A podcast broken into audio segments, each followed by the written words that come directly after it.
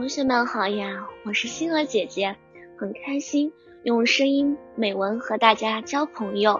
今天星儿姐姐将和大家分享的文章是《秋天里的发现》。我和奶奶、爷爷住在东北的一个小山村。去年十月份，正值金秋时节，我去了奶奶家。那天早晨，伴着阵阵鸡鸣，我从梦中醒来。刚从被窝里钻出来，感觉屋子里冷飕飕的，好像冷气已经占领了整个屋子，让人无处可逃。深秋已至，冷意在乡村来得更直接。我迅速钻回了被窝，怎么也不想起来。后来，爸爸把我从被窝里拉了出来，说：“快起来，我们去山上找秋天。”这时，我来了兴致。飞快穿上衣服，来到外面。山坡上有一个林枫树，沿着小路，我们一家来到了山脚下。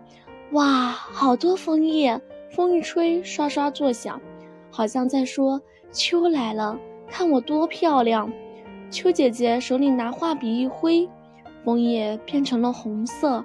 我兴奋地跑去告诉妈妈：“我找到秋天了。”接着，我们一家人。一起向树林深处走去。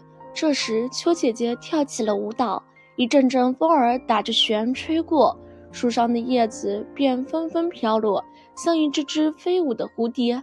我不禁感叹：秋真美呀！我走在枫叶之上，如同走在一条红色的地毯，心旷神怡。下午了，我仍迷恋秋色，似乎已沉醉在这美丽的梦境里，久久不愿离去。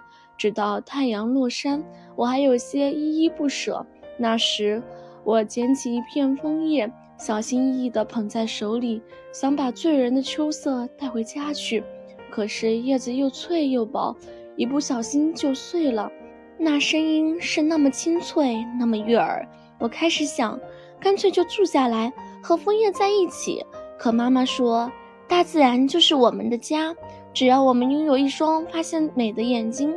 那么走到哪里，美景都会出现在那里。我说：“你等一会儿。”然后弯下腰，捧着一大把叶子，走到妈妈身边。妈妈好奇：“你干什么？”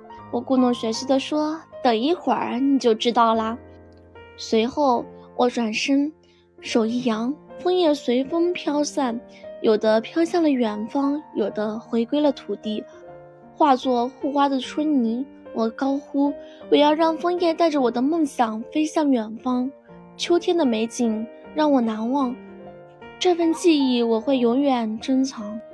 今天的分享到这里就结束了，也期待小朋友们给星儿姐姐留言或者投稿自己的美文与我分享，让更多人倾听儿时的心声。我们下次再见。